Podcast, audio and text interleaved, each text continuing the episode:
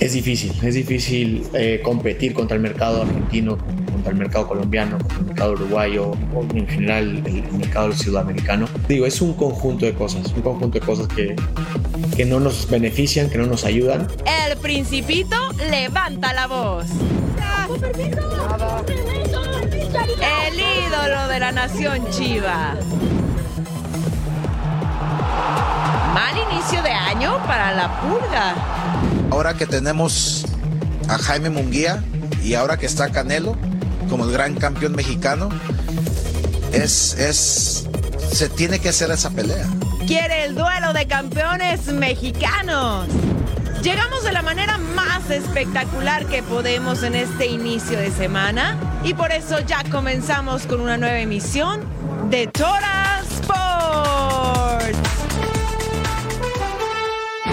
Sí, están en el lugar correcto. Bienvenidos a Toro Sports junto a mi super partner Majo Montemayor.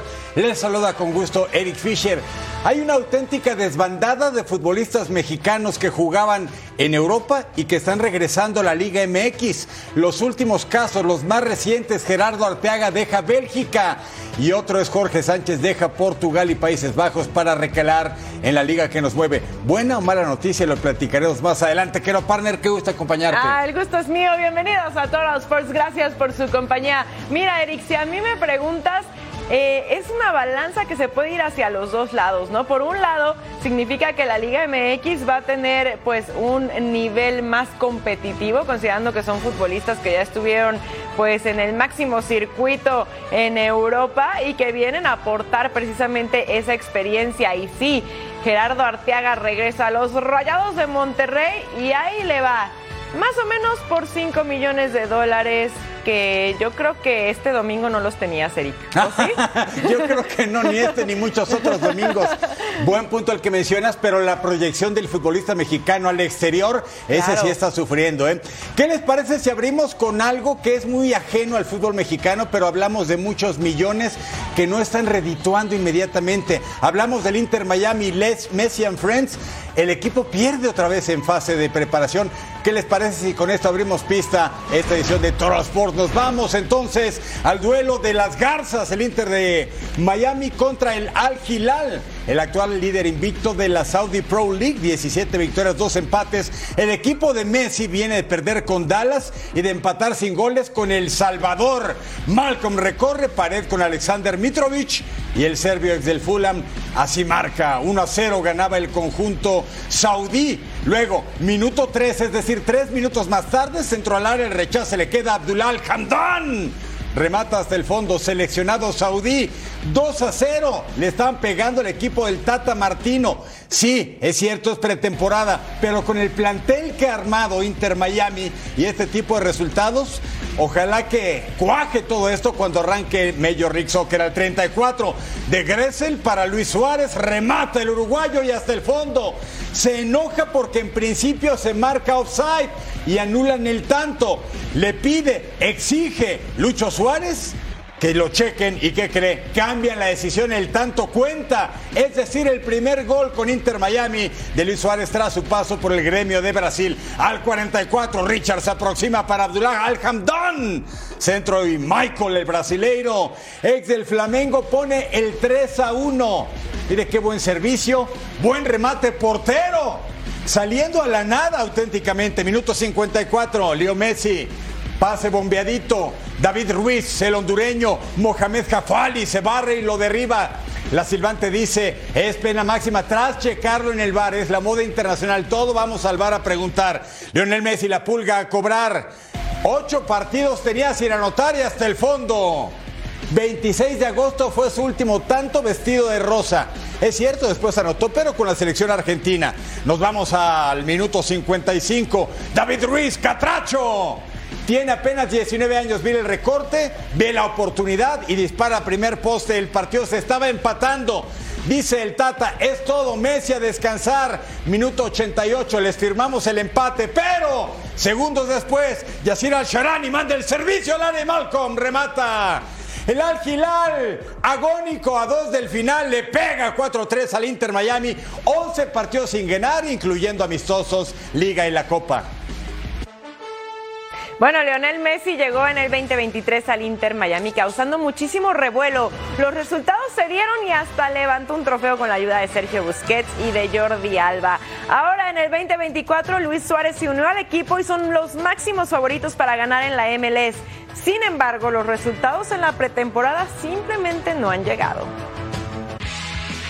El inicio de pretemporada no ha sido nada alentador para Inter Miami y Lionel Messi. Suman su segunda derrota consecutiva y tercer encuentro sin conocer la victoria. Si algo tiene para rescatar Gerardo Martino es el estreno goleador de Luis Suárez. El uruguayo aprovechó un rebote en el área para acercar al conjunto de las Garzas. Messi también anotó de penal, como en los viejos tiempos. El 10 argentino y el 9 uruguayo convirtieron en un mismo partido. Pese a ello, el pistolero mantiene la ilusión para el próximo curso en la MLS. Demostrando que que, estás acá porque querés ganar, porque tenés objetivo y porque tenés eh, ilusiones de, querer ganar cosas importantes con un equipo que, que recién el año pasado ganó el primer título. Pero para Gerardo Martino la exigencia será mayor al contar con los futbolistas que ha pedido y trabajar con ellos previo a todos los torneos que disputarán en este año. Cuando uno empieza una, una temporada, tener la posibilidad de, de arrancar de, desde el inicio y bueno, tratando de empezar a prepararnos de la mejor manera porque lo, lo que se avecina es, largo, con mucha competencia, muchos viajes. Aún quedan algunas paradas para el conjunto de Florida para rectificar el camino. Al nacer aún con Cristiano Ronaldo en duda el primero de febrero, un combinado de Hong Kong el 4, Vissel Kobe en Japón el 7 y ante Newells de vuelta en territorio estadounidense el 15 de febrero en lo que será la presentación en su estadio de cara al debut liguero. También en casa ante Real Salt Lake. Miren otros resultados en pretemporada para el Inter Miami. El 19 de enero se enfrentaron a El Salvador 0 por 0 este encuentro. El 22 de enero estuvieron contra FC Dallas que ganó 1 por 0 y 29 de enero el resumen que nos daba Eric Fisher enfrentando al Al Hilal y perdieron 4 a 3. Aunque nos queda un partido pendiente de la fecha 2 entre Pachuca y León, podemos decir que tres jornadas prácticamente se fueron del clausura 2024. Y a pesar de que nos quedan 14 más, algunos equipos ya están con urgencia y sus técnicos están en la cuerda floja, mientras que otros están encaminados a pelear el título. Aquí el recuento de la fecha 3 de la Liga MX. Avanza el clausura 2024. Ya se fueron tres fechas y esto es lo que nos dejó la jornada. América no pudo seguir con el paso perfecto en su visita a Necaxa en Aguascalientes. Empate a cero, donde ambos equipos se quedaron con uno menos por las expulsiones de Richard Sánchez y Diver Cambindo. La expulsión nuestra abre un poco la, saca América de atrás y, por cierto aumentaría mucho las chances de, de Necaxa, perdón. Y después 10 contra 10 es siempre una, acaba siendo un partido distinto de cómo tú planeas. Chivas, que ya presentó a Chicharito Hernández, rescató el empate 1 a 1 en Tijuana. Para Fernando Gago aún queda un largo camino para plasmar su idea futbolística. Con respecto a Javier, eh, sí, es una ilusión, obviamente que es una ilusión, es un, es un chico que se crió eh, en este club, eh, tiene un sentido de pertenencia muy grande. Cruz Azul al fin consiguió su primer triunfo del torneo, remontada de 2 por 1 en casa ante Mazatlán con los goles de Gabriel Toro Fernández y Ángel Sepúlveda. Una victoria necesaria para el proyecto de Martín Anselmi que aún podría agregar una pieza más. No sé eh, absolutamente nada de, de los posibles fichajes. Sánchez es un jugador, lo acabas de decir vos, internacional, Pumas volvió a la senda de la victoria con doblete de Eduardo Salvio para doblegar 3 por 1 a Pachuca en Ciudad Universitaria. 6 de 6 para los del Pedregal de Gustavo Lema. Lo manejamos bien contra un equipo muy intenso que la verdad jugó muy bien, pero lo manejamos muy bien, hicimos los goles, esto de goles. En León, Andrés Guardado ya tuvo sus primeros minutos. Ganó 3 por 2 a Santos en entretenido duelo en el Bajío. Manejó los hilos en el, en el medio campo, se posicionó, ordenó, hizo circular la pelota, fue muy inteligente. Toluca dividió puntos con Puebla en el Cuauhtémoc. Los Diablos van con calma y no quieren apresurar el debut de Alexis Vega. Alexis está en un trabajo de fortalecimiento en especial muscular. Rayados que comparte la cima con América fue contundente y derrotó 3 por 1 al Atlético de San Luis con un Brandon Vázquez encendido con su primer doblete en Liga MX. Atlas en casa ya pudo festejar y se quedó con los tres puntos ante Juárez que no encuentra el rumbo. Un golpe que lo, que lo, lo un poquito. por eso optamos por, el cambio para no exponerlo más. Estaba jugando muy bien, está haciendo un gran partido. Como todos, creo que hicieron un gran partido. En el cierre de la jornada, empate un gol entre Gallos y Tigres en la corregidora de Querétaro, que permite a los felinos mantener el invicto, aunque con una preocupación más para Siboldi. Lástima que después de marcar su gol 200 en Liga MX, el francés André Pierre Gignac no ha podido reaparecer con Tigres porque tiene mucha razón Majo Montemayor. Los nombres que han llegado a la liga que nos mueve, pues están haciendo más poderosa la liga, ¿no? Es correcto y por eso también tenemos muy buenas anotaciones que vimos en esta jornada 3, ¿a poco no? Sí, por supuesto, y por eso tenemos, partner, algo que nos gusta mucho, ah, ¿no? sí, a ver, estoy esperando para hacer el El siempre invitado, jamás igualado. Total El número 5, a ver qué les parece. Fernando Navarro de la Franja del Puebla, volante de 34 años. La pelota, ¿quién le llega? Su pierna derecha y hasta el fondo. Porta el número uno en la playera. número de campeones. Gustavo Ferraréis con el servicio. Los defensas no pueden reventar los toluqueños y vence la meta de Tiago Volpi. El partido terminó 1 a 1. Bonito el tanto de Fernando Navarro para abrir pista. Ah, miren, nuestro número 4, el pase es para Sergio Canales. Se perfila, remata de fuera del área. Golazo del español y que además parece que ya Canales despeja su mente, se reencuentra con un gol y con qué tamaño de gol. Estuvo además 74 minutos en la cancha en este encuentro entre Rayados y Atlético de San Luis que ganó Rayados 3 a 1. Muchos equipos por varios meses pelearon por contratar a Brandon Vázquez del Cincinnati en MLS y mire, los motivos a flor de piel, Sebastián Vegas con el servicio. Brandon remata de cabeza al ángulo. Sí, su primer doblete en Liga MX le hizo uno al Querétaro, lleva tres. El ex del Cincinnati le está rompiendo con Rayados de Monterrey. Se llama Brandon Vázquez. Y está en nuestro Total Five de esta ah, jornada 3. Es un crash, partner, ¿eh? En nuestro número 2, Gustavo del Prete recorre hace bicicleta y le hace un túnel a Ignacio Rivero, remata y qué golazo del argentino. El ex Pumas arrancó con todo en su debut, venciendo a Kevin Mier. 2 a 1 ganó este encuentro Cruz Azul, por cierto, que por fin ganaba, aunque bueno, acá luciéndose Gustavo del Prete. ¿Ustedes creen en las segundas oportunidades? Este hombre que le pega desde su casa, como dice Majo Montemayor, Ulises Rivas, después de ser bicampeón con Santos Laguna, se quedó sin equipo. Estuvo parado seis meses, los Pumas lo rescataron y mire el gol que nos regala el domingo en la cancha del Olímpico Universitario contra el Pachuca. Venció la meta de Carlos Moreno. ¡Qué potencia! Ah, golazo de Ulises Rivas de los Pumas Universitarios.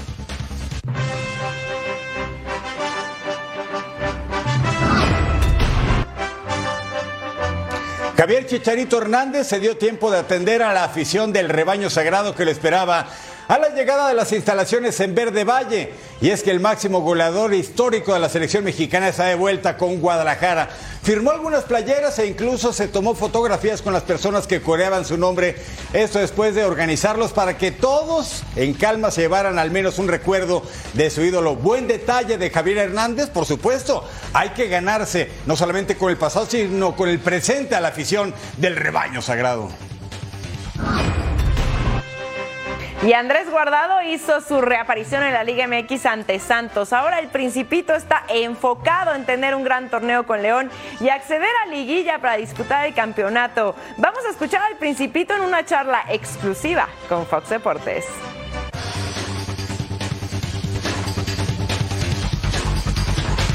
No me equivoqué al tomar la decisión de venir aquí, ¿no? Eh, la, gente me ve con ilusión, me ve con, con, con como que puedo aportar mucho al equipo, tanto dentro como fuera, y, que obviamente a nivel individual, pues eso me motiva para realmente venir y aportar todo lo que puedo aportar.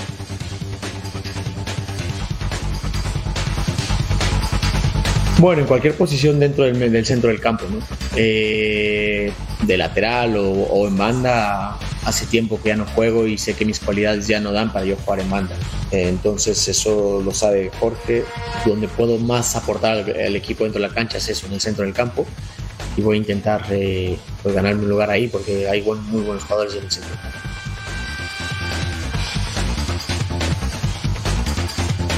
Un capitán se lo tiene que ganar el día a día y el equipo te reconozca como capitán y te reconozca como su líder, ¿no? Porque se identifican contigo, porque te ven trabajar todos los días, porque saben cómo trabajas, porque eh, eres una persona que anima a mejorar, que anima a, a ser cada vez mejor y que, y que el grupo diga, sí, eh, para mí este es mi líder, ¿no? Y eso es, yo creo que lo que para mí envuelve el porque es liderazgo.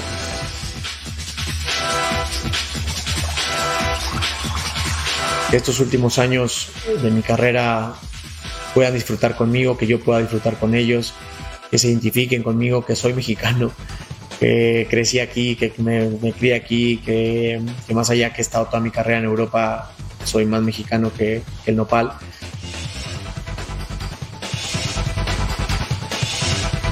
Es un conjunto de decisiones que se han tomado eh, a nivel liga, a nivel estructura, y también de los propios equipos, ¿no? Que es no tener pasaporte europeo influye mucho. Entonces, para que apuesten para llevarse un mexicano y luego encima vienen y se los venden millonadas, es muy difícil.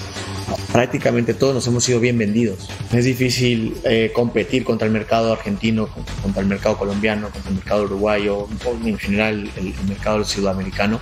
De cualquier equipo europeo, me gusta un mexicano, o está a la par de un equipo, de un argentino, voy y pregunto por el mexicano y claro, me dicen 10 millones de dólares y voy por Argentina y me dicen 2.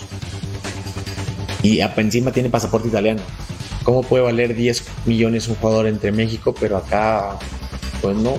Pero pues claro, al final creo yo que México lleva algunos años o, o desde siempre viviendo como en una burbuja en su propia liga, ¿no? Tiene sus propias reglas, tiene su propio formato de liga, y hablando del equipo de Andrés Guardado, este martes visitan al peor equipo de la competencia, lamentablemente Mazatlán. Los cañoneros no han ganado en este torneo, de hecho, tres derrotas consecutivas y en casa quieren hacerse fuerte. Vamos a ver si pueden hacerlo contra los panzas verdes del Principito Guardado. Los Esmeraldas de León ya están en Mazatlán, Sinaloa.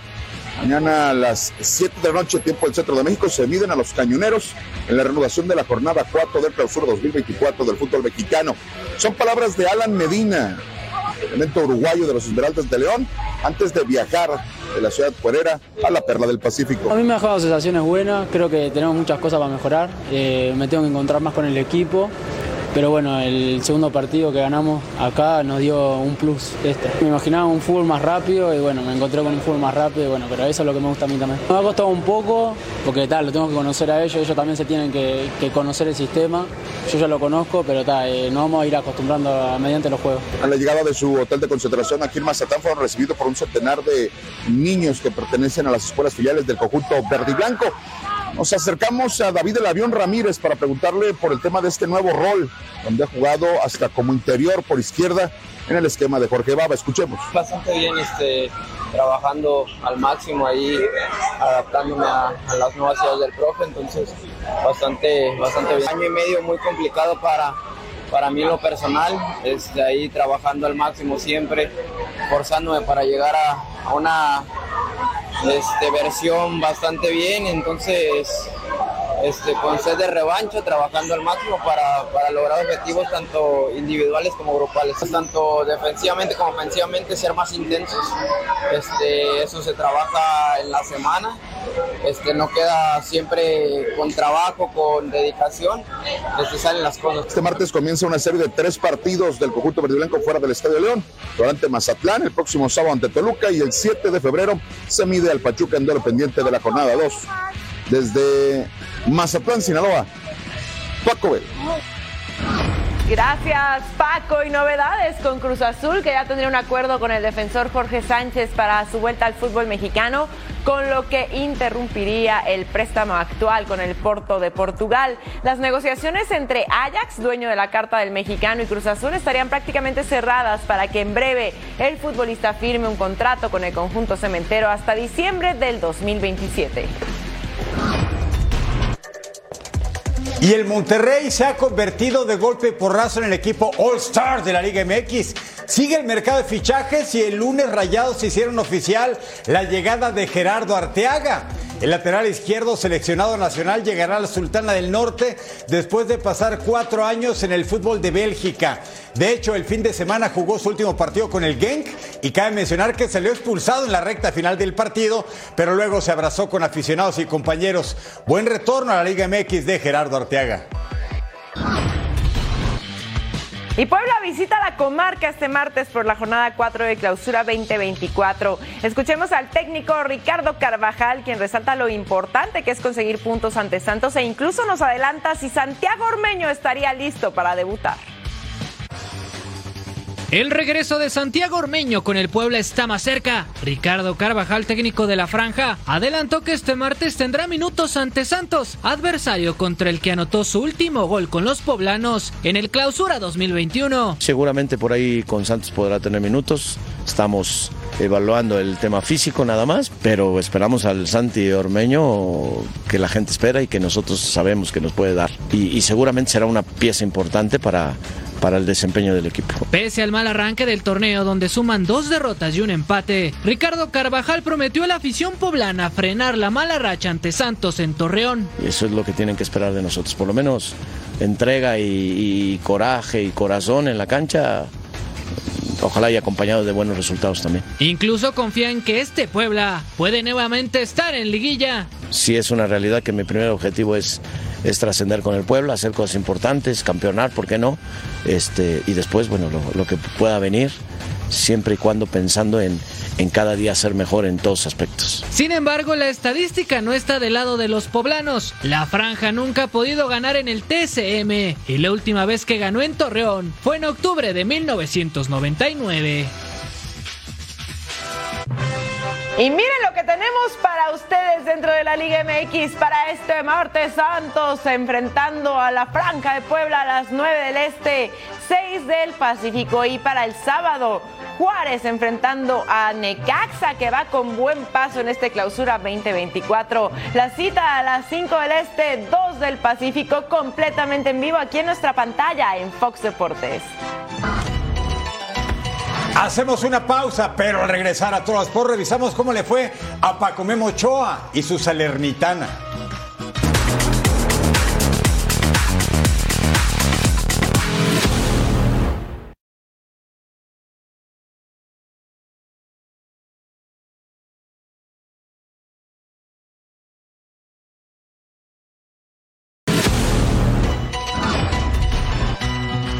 Jornada 22 en Italia. Guillermo Ochoa y Salernitana enfrentando a la Roma en la cancha del estadio Arequi. Tres derrotas en fila para el equipo del portero mexicano.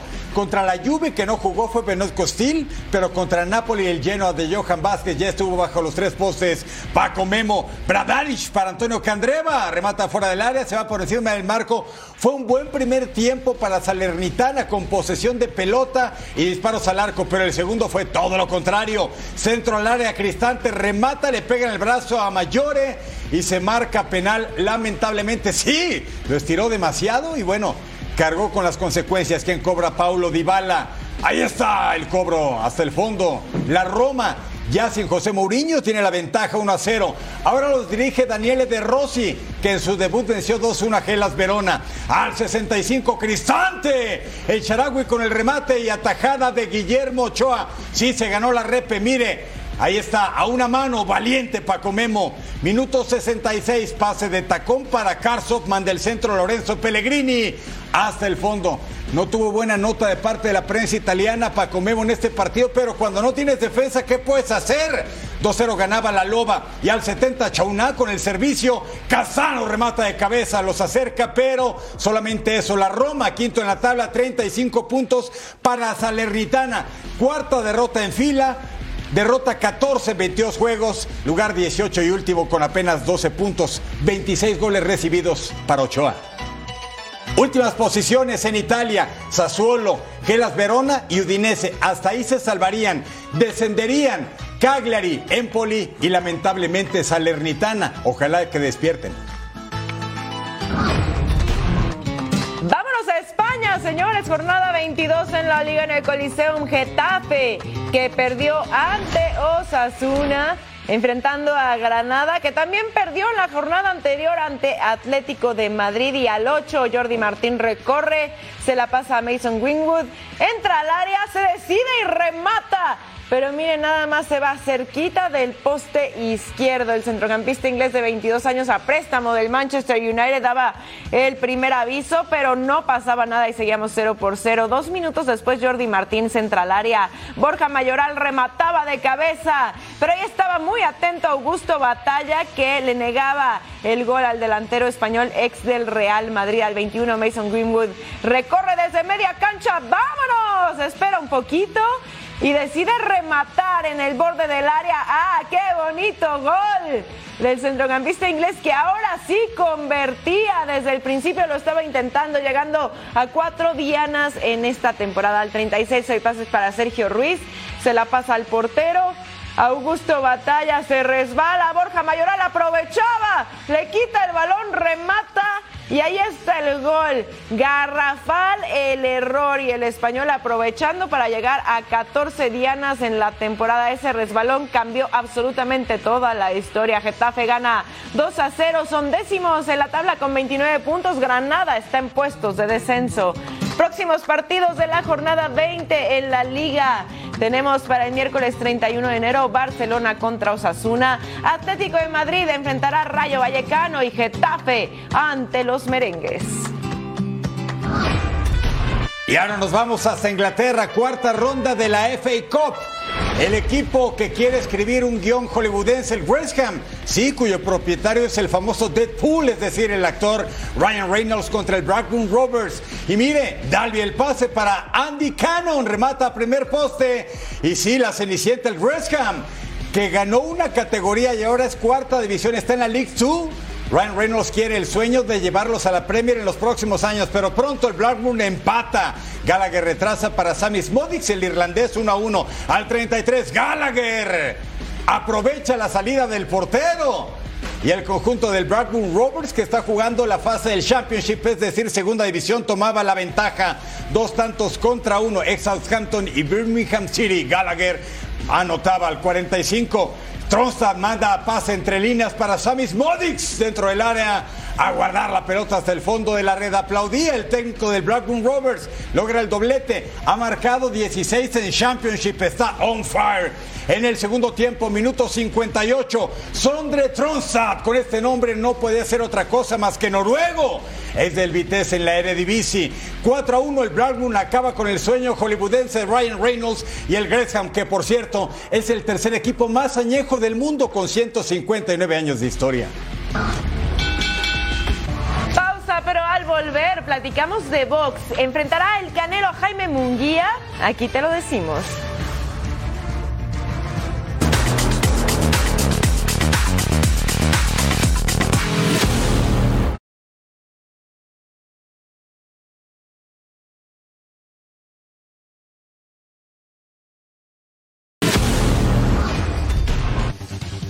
Así se mueve el mundo del deporte. El flamante campeón del Abierto de Australia 2024, Yannick Sinner, habló sobre los tenistas jóvenes que vienen empujando en los torneos de Grand Slam, donde el italiano buscará encabezar esta generación. There are so many other young players who can who can make something great in the sport, so it's um, it's quite unpredictable what's what's coming in the future, but still it's it's nice to be part of this uh, of this generation. I think the next generation is something what the sport needs and. Um, la NBA multó este lunes con 15 mil dólares al escolta de Los Ángeles Lakers, D'Angelo Russell, por patear un balón hacia la tribuna. El incidente sucedió después de la victoria de los angelinos sobre los Golden State Warriors. Ricky Rubio anunció su incorporación a los entrenamientos del Barcelona. Esto tras el anuncio de su retirada de la NBA, tras rescindir su contrato con los Cleveland Cavaliers. El español jugó entre 2009 y 2011 con la quinteta catalana, antes de iniciar su carrera en los Minnesota Timberwolves. De acuerdo a Forbes, Liberty Media, dueño de la Fórmula 1, continúa como el imperio deportivo más poderoso a pesar de su caída de activos. Suena la campana, hablemos de boxeo. Tuvo mucho poder de puños Jaime Munguía. Actuación soberbia en el ring ante John Ryder el sábado. Tras esta victoria, muchos visualizan a este tijuanense como posible retador, ¿sabe de quién? De Saúl Canelo Álvarez. Pero, ¿cómo va la situación? ¿Se puede hacer o no la pelea? Oscar Golden Boy de la olla insiste. Vamos adelante. Oscar de la Hoya insiste que Jaime Munguía debe enfrentar al Canelo Álvarez por el reinado de las 168 libras, tras la victoria del boxeador de Tijuana por nocaut ante John Ryder. Pero sí, un duelo entre mexicanos en septiembre sería excelente. Eh, ahora que tenemos a Jaime Munguía y ahora que está Canelo como el gran campeón mexicano, es, es, se tiene que hacer esa pelea. Sin embargo, pactar este combate por los títulos del Canelo Álvarez no será nada fácil. Se tiene que hacer esa pelea. No, no, no tenemos otra. Tenemos que ver un duelo mexicano en las fiestas, en las fiestas patrias. Eso, eso depende todo en Canelo. ¿Me entiendes? Eso, eso depende todo en Canelo. La verdad no sé por qué. No sé por qué no se hacen las peleas. Porque yo vengo de una época en donde peleábamos todos los mejores. Así que yo no entiendo por qué las peleas grandes no se están haciendo, ¿verdad? No son los peleadores, porque los peleadores no tienen miedo. Yo creo que es esa es política. Yo yo nomás lo que no entiendo, yo nomás lo que no entiendo es de por qué Benavides ha, ha estado como retador oficial. ¿Por más de un año, año y medio, dos años. Eso no lo entiendo. Canelo Álvarez tendría pactado por contrato pelear en el mes de mayo en Las Vegas. Aunque Jaime Munguía o David Benavides no son candidatos, el campeón mexicano tiene pensado enfrentar a Terence Crawford o al otro gemelo Charlo, en este caso Yermal, quien retó al Canelo tras vencer a su hermano Yermel. Este fin de semana tendremos uno de los mejores eventos del deporte motor. La NASCAR hace su aparición en el Coliseo de Los Ángeles y el piloto mexicano Salvador de Alba Jr. sabe que es una gran oportunidad para demostrar su talento al volante. Vamos con esta entrevista que tuvo nuestra compañera Giselle Sarur con el piloto tapatío. Amigos de Fox Deportes, la NASCAR está a punto de arrancar y la sorpresa de este año para la NASCAR Cup Series es que la NASCAR México estará presente en The Clash en el Coliseo. Así que por eso hoy tenemos la oportunidad de platicar con Salvador de Alba, el campeón actual de NASCAR México, para que nos cuente acerca de, de, esta experiencia que estará viviendo unos días, en unos días aquí en Los Ángeles. ¿Cómo estás, Salvador? Bienvenido a Fox Deportes. Muchas gracias, muchas gracias a, a ti, Giselle, por la entrevista y a Fox por, por el tiempo. Pues bueno, muy contentos, como dices tú, de, de estar por primera vez corriendo en, eh, en el Clash, en Los Ángeles, en, un, en una carrera tan, tan esperada para todos y pues bueno, para, para nosotros como NASCAR México y para todos los latinos en, en, Estados Unidos, pues bueno, creo que va a ser algo, algo muy bueno estar corriendo, estar corriendo ahí y qué mejor como, como mi primera carrera como bicampeón de la categoría. ¿Qué significa eh, para ti, y obviamente supongo que lo has hablado con, tus compañeros, el poder correr el mismo día eh, con la NASCAR Cup? Porque si bien antes ya había sucedido que estaban en el mismo fin de semana, pero ahora sí va a ser en el, en el mismo día, en el mismo eh, recinto y, y, todo, todo igual. Sí, bueno, te platico, para, para mí la primera vez que fui a que fui a ver NASCAR en Estados Unidos fue a Phoenix justo cuando corría NASCAR México y era cuando se cerraba mi, mi patrocinio y mi, mis primeras carreras de, de, NASCAR en México en 2015. Entonces, pues bueno, regresar a, a, ver una carrera de NASCAR, de NASCAR Cup y a estar corriendo ahí y bueno, como el campeón de NASCAR México, pues es algo, algo que no, no me hubiera imaginado en ese, en ese 2015 y pues bueno, ya regresando con el, con el sueño, con el sueño en la bolsa y pues bueno, ahora a cumplir otro que es correr, que es correr en, en, Los Ángeles y en una pista tan, tan increíble como esa, ¿no? Hablando de la pista justo, o sea, es algo muy distinto, ¿no? O sea, es un cuarto de milla. En México no hay pista que se le compare a este pequeño óvalo. Eh, ¿cómo, ¿Cómo te preparas para, para una pista que, que no, ahora sí que no la has corrido, que no tienes una medida similar? Porque obviamente también... Eh, hay un tema, ¿no? El tráfico que se acumula.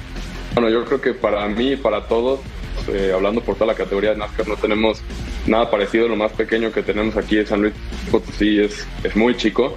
Eh, ahora la mitad que es, San, Luis Potosí va a ser, va a ser el, Coliseo de Los Ángeles. Y pues bueno, no, no sé mucho qué esperar. También quisimos ir a entrenar a una, a una pista tan pequeña y decíamos, ¿a cuál, a cuál vamos, no?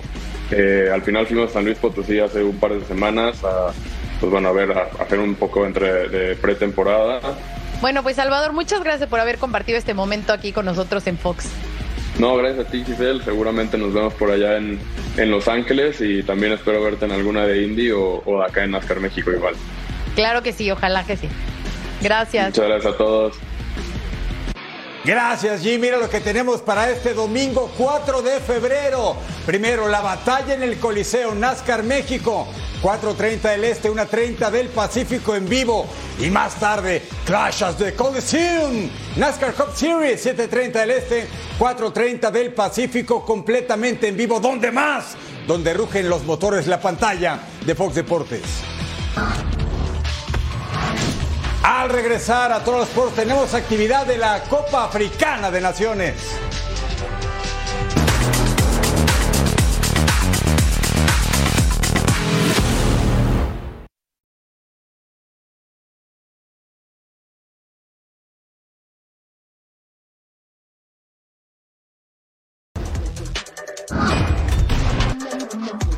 Actividad de la Copa Africana de Naciones en Costa de Marfil. Juegan los Leones de la Teranga contra los Elefantes, es decir, Senegal contra Costa de Marfil. Recuerde que esta es fase knockout, eliminación directa. El que pierda, eliminado. El que gane avanza la ronda de los cuartos de final.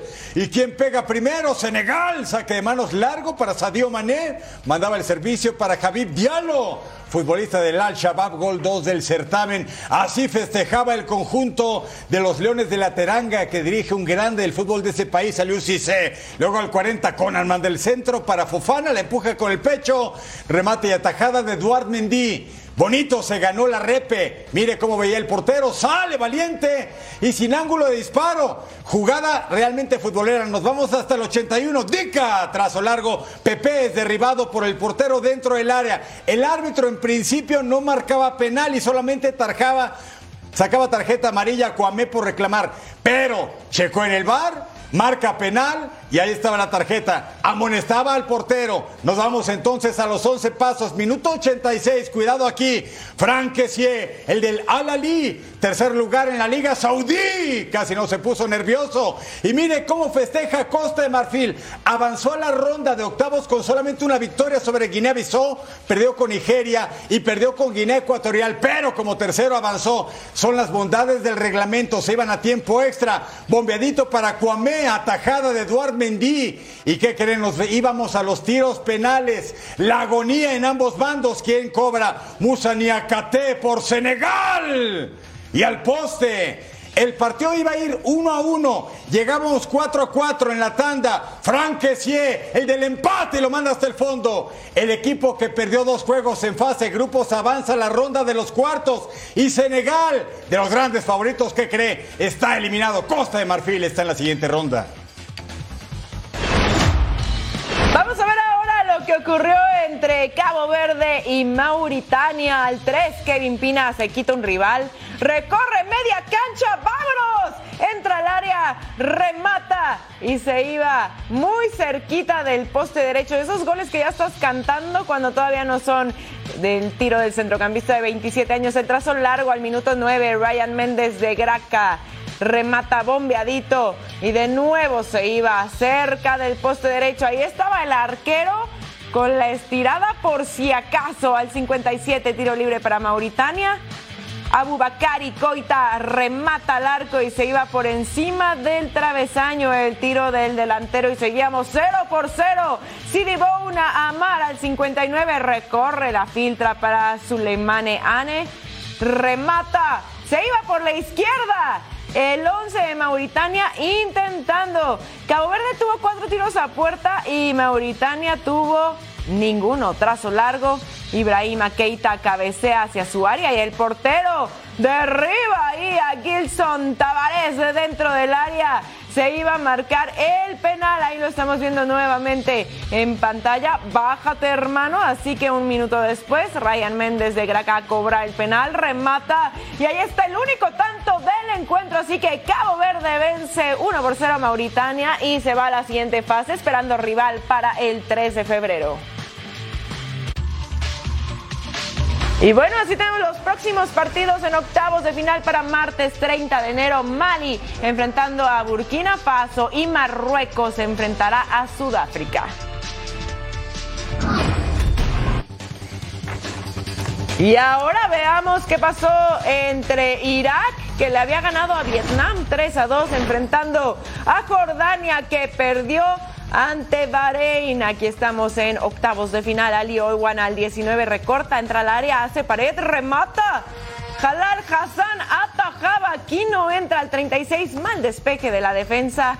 Ibrahim Bayesh recorta, remata. Ahí desde fuera del área. Atajadón de Yazid Abu Laila, evitando el gol. Yazan Al-Namait intercepta el pase, recorre, entra al área y remata así bombeadito y bonito para poner el gol el delantero del Al Ali Doha. Pone a Jordania arriba en el marcador 1 por 0 a 68 el tiro de esquina de Irak.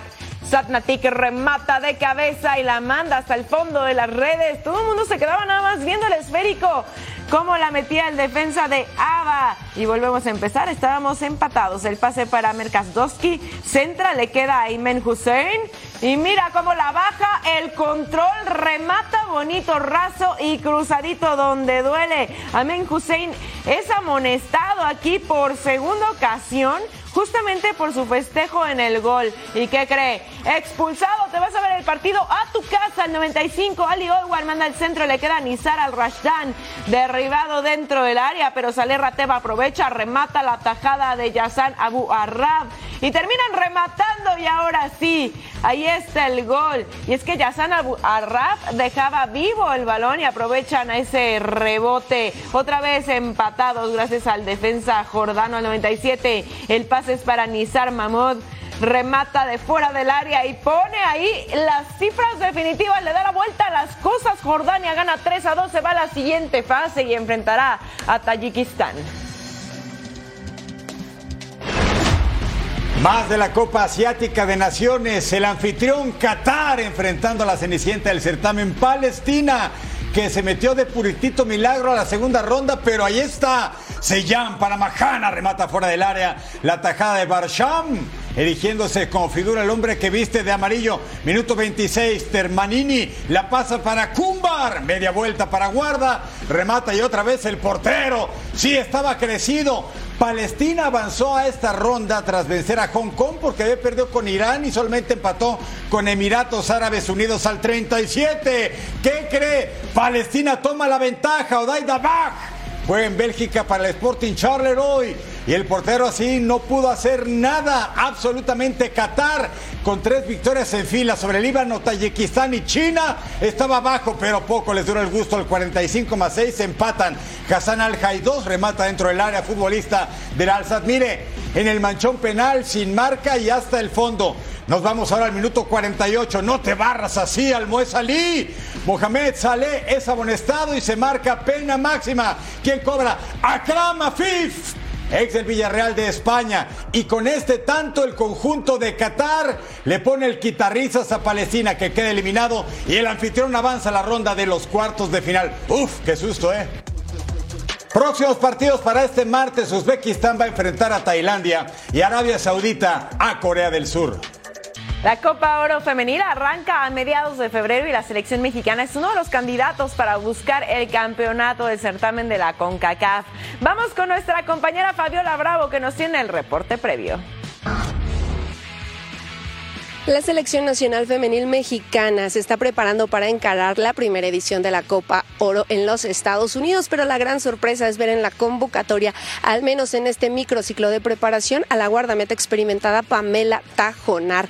¿Qué nos dijo al respecto de su regreso a la convocatoria ahora con Pedro López al mando? Vamos a escuchar lo que nos dijo la guardameta. Sí, bueno, la, ilusión es la misma, si no es que más, ¿no? Eh, creo que cuando vas eh, creciendo, madurando, valoras todo eh, siempre desde otra perspectiva y, y la verdad pues muchísima ilusión y muchísimas ganas igual que antes o, incluso más, ¿no? La Liga Mexicana ha sido fundamental para el crecimiento del fútbol mexicano y obviamente para que puedan integrar la convocatoria de esta selección mexicana, pero ¿cuál es el máximo reto en esta Copa Oro? Escuchemos lo que nos dijeron primero clasificar eh, del primer grupo. Yo creo que, esa va a ser la mentalidad del tener, el tener un equipo fuerte, convincente y que pueda mostrarse dentro del terreno de juego muy competitivo.